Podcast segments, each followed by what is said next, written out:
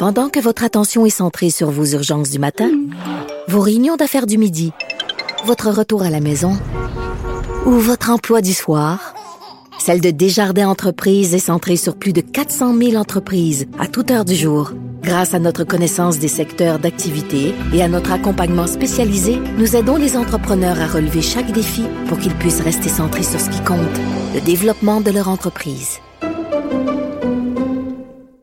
Bon mardi, j'allais dire bon lundi, c'est un peu mêlant les week-ends de trois jours. J'espère que vous avez passé un excellent week-end. Bienvenue à Cube Radio qui célèbre son premier anniversaire aujourd'hui. Ça fait un an, on est toujours là, toujours debout. Euh, bienvenue à Politiquement Incorrect. C'est quand même hallucinant que trois des militants qui ont bloqué le pont Jean-Cartier pendant quatre heures aient été reçus euh, à la grande messe de dimanche soir à Radio-Canada que ces gens-là parlent, soient interviewés la journée même où ils font leurs actions euh, par les bulletins d'information, les émissions d'information, j'ai aucun problème avec ça. Effectivement, quand ça s'est déroulé, c'est normal qu'il y ait un porte-parole qui aille à TVA Nouvelle, à LCN, à RDI, à Radio-Canada. Bon, euh, qu'est-ce que vous voulez faire? Pourquoi vous avez fait ça? Vous trouvez pas que vous mettez les automobilistes à dos, etc. Bon, c'est la nouvelle du jour, on en parle, c'est correct.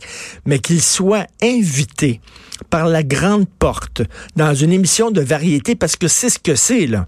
La grande messe du dimanche, ce n'est pas une émission d'information, c'est une émission de variété qui traite parfois de sujets d'information, mais c'est une émission de variété.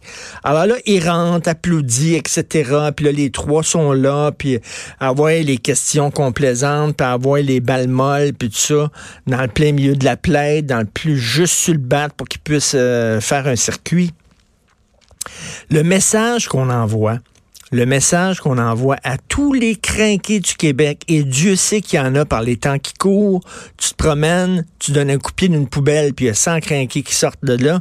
Il y en a plein de crinqués de toutes les causes. Le message qu'on leur envoie, c'est faites une action d'éclat. Faites chier des gens et on va faire des stars de vous. On va vous donner un micro et on va vous permettre de parler de votre cause pour devant un million de personnes. Là, là actuellement, là, il y a plein de crinqués qui se disent ah, qu'est-ce qu'on peut faire, nous autres aussi, pour aller à grande messe du dimanche soir? Qu'est-ce qu'on peut faire, nous autres aussi, pour aller dans les émissions puis devenir des vedettes? Là, ils sont en train de monter des coups qui vont être plus gros encore que le coup du pont Jean-Cartier. C'est ça qu'on leur fait, là bloquer euh, un pont, euh, bloquer des routes, bloquer le centre-ville, faites chier les gens et on va faire des stars de vous. C'est incroyable, c'est vraiment le concours coucou, le concours des coucous. Euh, organisé par Radio-Canada. Envoyez votre vidéo au concours des coucous et on va choisir le plus coucou de la gang et on va faire des vedettes de vous autres et on va... Si ça avait été, mettons, des gens qui bloquent le pont Jean-Cartier, avec une banderole contre l'immigration massive. On est tanné de l'immigration massive. Il faut. Eh, pensez-vous que le pape de Radio-Canada, avec son bedeau, les aurait reçus?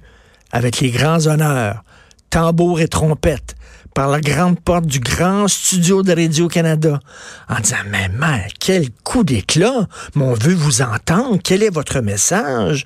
Un million de personnes vous regardent. On vous donne les caméras, on vous donne les micros. Allez parler. Expliquez-nous. Pensez-vous qu'il aurait fait ça? Pas en tout. Il aurait dit, c'était écœurant. Regardez la gang de salauds. Ils ont bloqué le pont pour, euh, contre l'immigration, l'extrême droite. Ou imaginez quelqu'un contre l'avortement, tiens.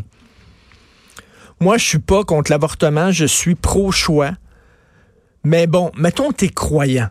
Puis tu penses qu'effectivement, un être humain, dès sa naissance, est, pourvu d'une âme. Dieu envoie une âme dans un être humain dès sa naissance.